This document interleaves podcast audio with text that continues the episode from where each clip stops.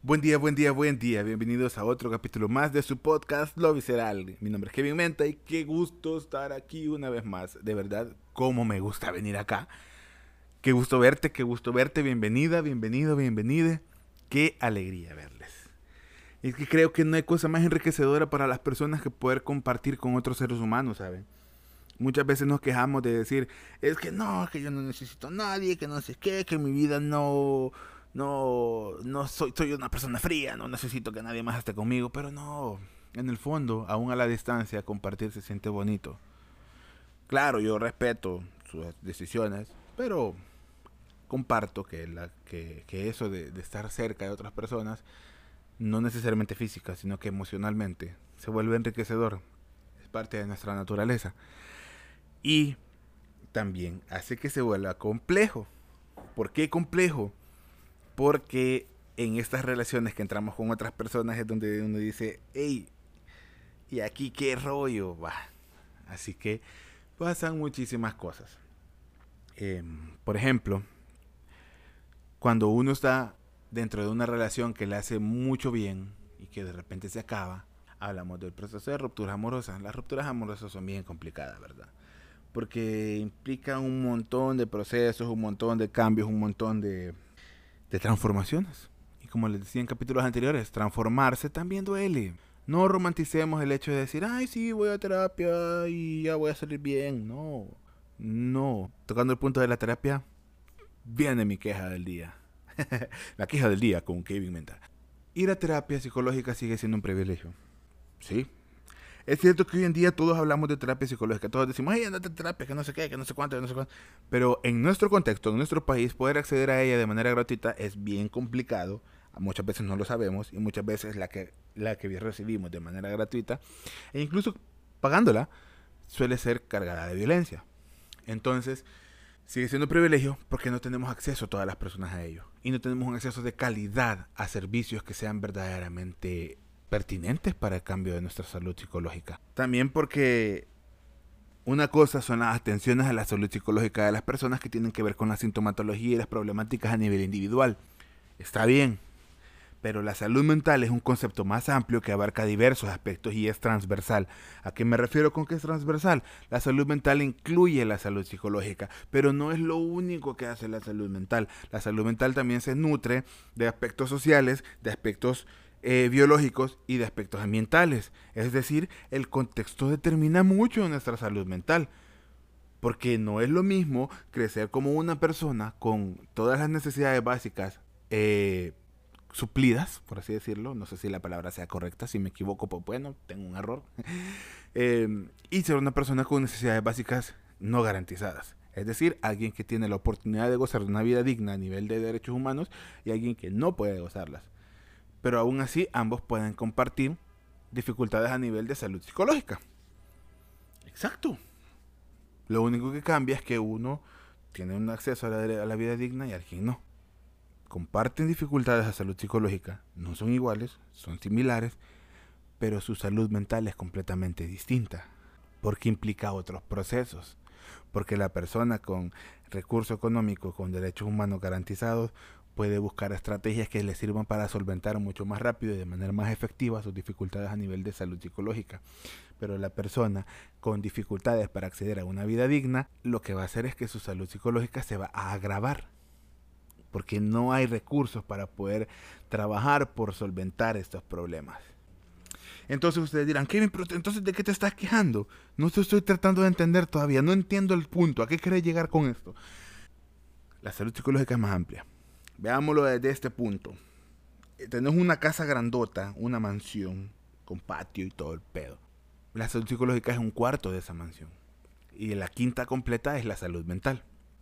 Entonces te digo, arreglar un cuarto es igual a arreglar una casa entera. No, ¿verdad? Porque mi cuarto lo puedo arreglar yo. Yo solo lo pinto, yo solo le cambio la ventana, yo solo arreglo mi ropa, yo solo arreglo mi cama. Yo puedo solo con mi cuarto. Pero puedo cambiar yo solo todo el techo de la casa, puedo cambiar yo solo todas las paredes de la casa, puedo cambiar yo solo todo el espacio, puedo cambiar yo solo todas las puertas. Probablemente van a decir, sí, sí se puede, no sé qué. Pero en el proceso que voy avanzando a querer hacer eso, me voy a equivocar y probablemente en todo lo que me tarde por arreglar otra puerta, otra ya se arruinó. Y ahí es donde empieza este concepto. La casa grandota es la salud mental, el cuarto es tu salud psicológica. Y la salud mental es transversal. La salud mental tiene que ver con todo lo que te atraviesa como ser humano. Contexto, políticas, oportunidades, desarrollo, etcétera, etcétera, etcétera, etcétera. Y muchas veces una se ve afectada por la otra. Porque muchas personas pueden decir, a nivel de salud, de salud psicológica, tengo ansiedad. Ah, ok, tiene ansiedad. ¿Desde cuándo le comenzó? No lo sé, fíjese que me siento así, que no Ok. ¿Ha identificado en qué momento se pone ansioso, ansioso, ansioso? Mm, pues fíjese que es eh, casi siempre cuando, cuando tengo que ver a mi mamá, cuando tengo que ver a mi papá, me genera una gran ansiedad. O cuando voy a hablar con mi jefe, o cuando voy a hablar con, con cualquier otra persona. Mm, ok. Entonces estamos viendo aquí un caso de personas que se ponen ansiosas ante la incertidumbre de lo que va a generar una relación con una figura de autoridad. ¿Qué más le pasó? Fíjese que desde que crecí le tengo miedo a los policías, a los militares, porque cada vez que me ven me pegan. Y ya estuve en Bartolinas por ello. Ah, ok. Entonces, ¿de dónde viene esa ansiedad? Esto es un hipotético, claro, es un hipotético, pero es algo que pasa allá afuera, ¿saben? Y ahí es donde cuando, vemos que el contexto incide directamente en nuestra salud psicológica. Entonces yo te voy a decir una cosa. ¿Cómo queremos cambiar si lo único que encontramos es gente señalándonos y juzgándonos? Si no vayan a Twitter. Cada vez que pasa algo, las peleas en Twitter, por ejemplo, es que ahí es a quien tenga la superioridad moral más alta y el ego más inflado. Es que vos que no sé qué, es que no sé qué, que no sé cuánto. Y perdón, pero Twitter está lleno de gente. ¿Y qué es lo que más se ve? Ataques a personas en situación de empobrecimiento. Es que mirales cómo se visten, es que mira cómo hablan, es que mira ya ves cómo son, es que burlándose porque les gusta esto, porque les gusta aquello.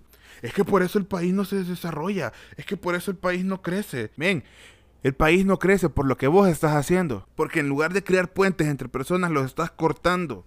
Porque en lugar de, de, tener, abrir el diálogo y abrir tu panorama y entender tu contexto y decir, es cierto, yo crecí con privilegios para mí, que yo no conozco un fucking bus, burlarme de la gente que anda en bus es muy fácil no estás abonando nada de lo que te estás quejando. Sos incongruente.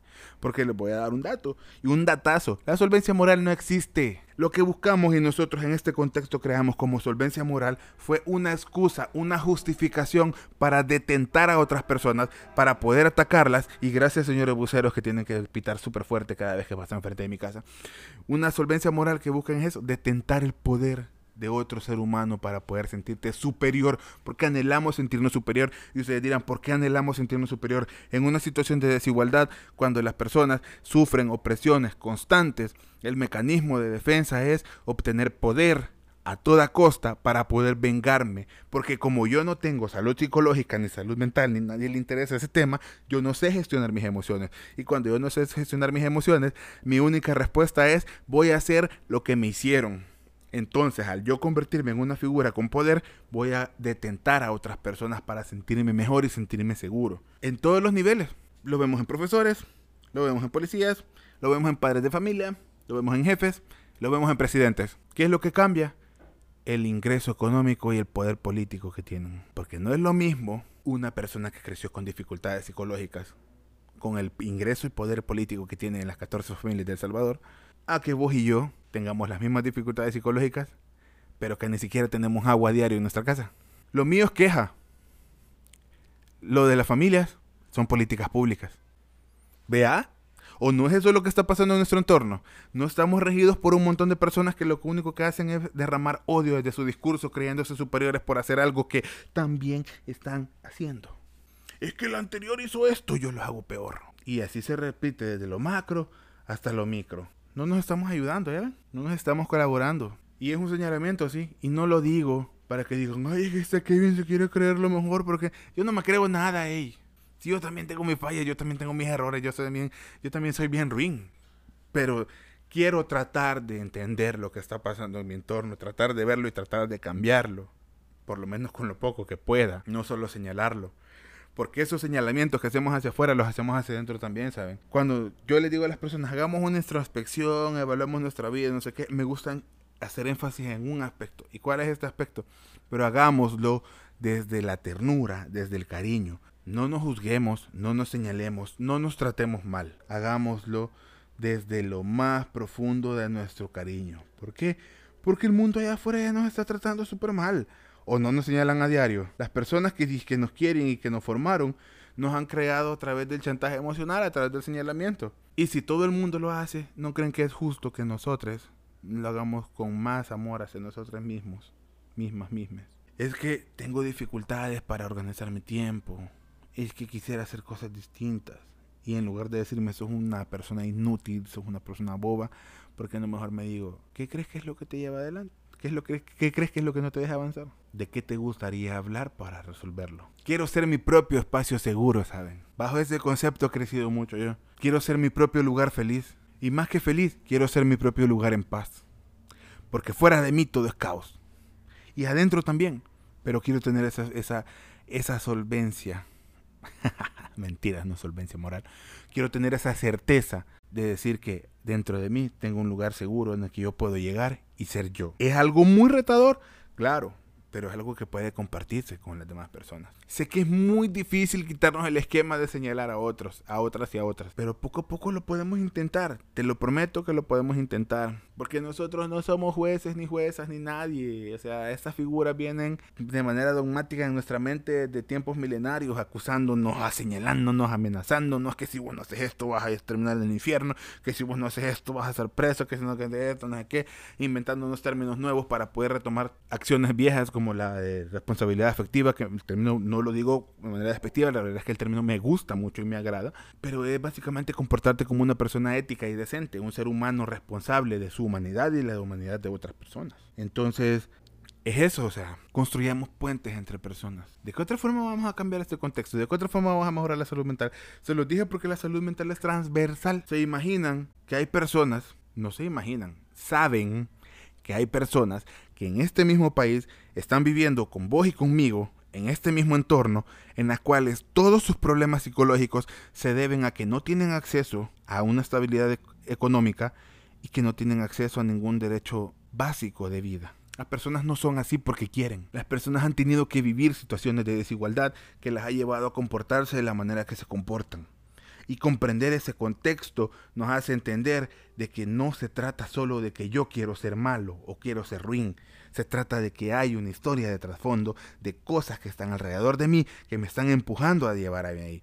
Y lo mínimo que yo puedo hacer por decencia humana es por lo menos preguntarle a la persona, ¿hay algo en lo que yo te pueda ayudar? Y ustedes me van a decir, pero ¿cómo voy a hacer eso?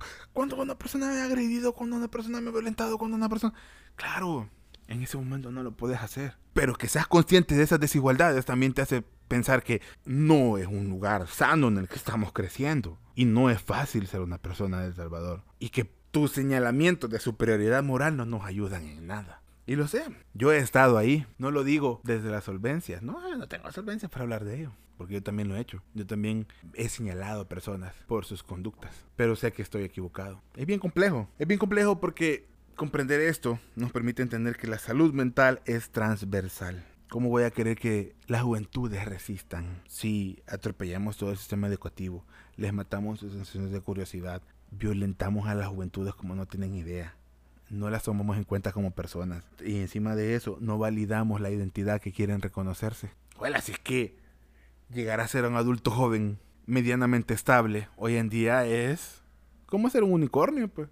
¿Y quiénes estamos haciendo todo eso? La comunidad, el contexto y el Estado. Porque, o sea, llevar asistencialismo a las comunidades en riesgo social no resuelve nada. Llegar y decirles, estamos trabajando por una juventud nueva que quiere creer a través de las cosas buenas van a ser mejores, les hacemos cubos donde pueden jugar Nintendo, les hacemos espacios donde pueden patinar y todo pero no les estás creando espacio para empleabilidad, no les estás creando espacio de oportunidades de desarrollo, estás destruyendo el sistema educativo, no estás creando lugares para que se dé una educación sexual integral, no estás mejorando nada de la familia, está aumentando la inseguridad social, las personas se ven cada vez más violentadas, el grupo etario más grande que comete suicidio actualmente en El Salvador es el grupo de los 10 a los 18 años y se sigue el de 18 años a 29 años, es decir que de los 10 hasta los 29 años son las personas que más se quitan la vida porque no entienden cómo rayo vivir en este país. ¿Qué tiene que llevar a una persona para quitarse la vida que sea tan malo lo que tiene que vivir? pero les estamos llevando cubos, pero les estamos creando oportunidades. Pero es que mi hijo solo se siente mal a saber qué quiere, si tiene todo. Agradecido deberías de estar que tener frijoles en la casa. Agradecido deberías de estar que puedes tener a tu papá y a tu mamá acá. Agradecido deberías de estar pero se están matando y no es por un juego de video. Como una vez dijeron en un caso, un niño de 10 años se quitó la vida ahorcándose en un palo, en un caserío, y en la noticia del periódico fue, se quita la vida por haber perdido en, en Free Fire. Es que hay que tener tres dedos de frente para poner ese encabezado. No puedes decir que la salud mental no es transversal. No puedes decir que la salud mental no es transversal cuando obligas a mujeres a que sean violentadas desde el momento del parto cuando llegan con sus hijos, cuando les gritan, cuando les dicen de todo. Yo no soy mujer, pero mi mamá me contó el parto que tuvo conmigo, el de mi hermano, el de mi hermana.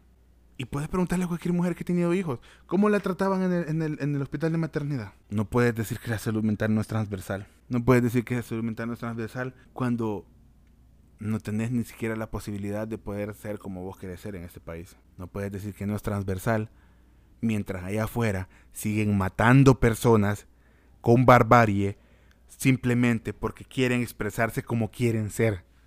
¿Desde cuándo acá somos dueños de orientaciones sexuales, de identidad de género? ¿Desde cuándo? No puedes decir que la salud mental no es transversal cuando los cuerpos de seguridad que deben de servir y proteger ante todo son los primeros en violentar a las personas que existen en vida, los primeros que cometen acoso y los segundos que todavía se vuelvan a quitar la vida porque ya no aguantan con el que llevan los que cometen tratos sucios, los que protegen a las figuras de élite. No puedes decir que la salud mental no es transversal. Cuando vos y yo estamos escuchando esto desde nuestro celular o desde nuestra computadora, porque tuvimos la oportunidad de luchar por ellas. Y cuando hay otros mil millones de personas y personas en nuestros contextos que no están yendo a clases, porque ahora las clases son virtuales y les regalan una computadora, pero no tienen luz en la casa. No puedes decir que no es transversal. Ahora ¿Por qué me dediqué a decir todo eso en el podcast? Porque, porque quiero que hablemos de la salud mental. Quiero que vayamos entendiendo cuál es la importancia de ella y sobre todo entendamos por qué no le quiere dar el Estado la relevancia que tiene y por qué nosotros, nosotras, nosotras como seres humanos civiles de este país tampoco lo queremos hacer. Históricamente nuestra salud mental ha sido violentada. Todavía somos nietos de la posguerra. La guerra fue hace 30 años. Hace 30 años se firmaron los acuerdos de paz y no hemos cambiado nada. En lugar de eso hemos empeorado. Los ricos son más ricos, los pobres estamos más pobres y la violencia es más grande cada vez. Ser salvadoreño es sobrevivir porque al salvadoreño todos los días lo quieren matar. Y si no lo matan, se mata. Dios bendiga esta tierra, ¿verdad? La salud mental es transversal. Resistamos entre todas las personas. Entendamos este concepto trabajemos por ella, porque nos falta un montón de diálogo, nos falta un montón de entendimiento, nos falta un montón de cosas. Nos falta, me incluyo, soy parte de ello, yo también soy un ignorante de todo lo que está pasando. Pero quiero creer, porque lo he vivido en pocas veces, pero sé de enriquecedor, que las redes comunitarias sanas de personas son el futuro, el desarrollo de este país, comprendiendo estos conceptos. Hablemos de esto, esto sí es relevante. Y para vos que te quedaste hasta ese momento, gracias. Gracias por estar acá. Porque la verdad es que el tema me gustó un montón. Y siempre vamos a estar ahí para hablarlo, para mencionarlo, para decirlo, para estar siempre ahí al pendiente de todo. Luchemos por la salud mental, luchemos por la salud psicológica y entendamos que detrás de las acciones hay una historia y que esa historia muchas veces, casi en su totalidad, al menos en este contexto, duele. Les mando un fuerte abrazo, nos mando un fuerte abrazo. Gracias por este espacio. Sigámonos escuchando, sigamos comprendiendo, tratando de entender la vida y tratando de, de ver más allá de lo que estamos viendo. Como dijo Timón en la película de Rey León, ver más allá de mi nariz. Que me dé perspectiva de lo que estoy viviendo. Que las cosas no pasan solo porque pasan o porque tienen que pasar así. Siempre hay una unión de situaciones que me llevan a vivir lo que ahora vivo. Así que, gracias por todo tengan un buen día. Nos escribimos, nos estamos escribiendo, nos estamos viendo. Escriban a la página en Instagram, Mentalandia. Y qué gusto estar de nuevo en mi lugar seguro. Su podcast, mi podcast, nuestro podcast, Lo Visceral. Hasta la próxima.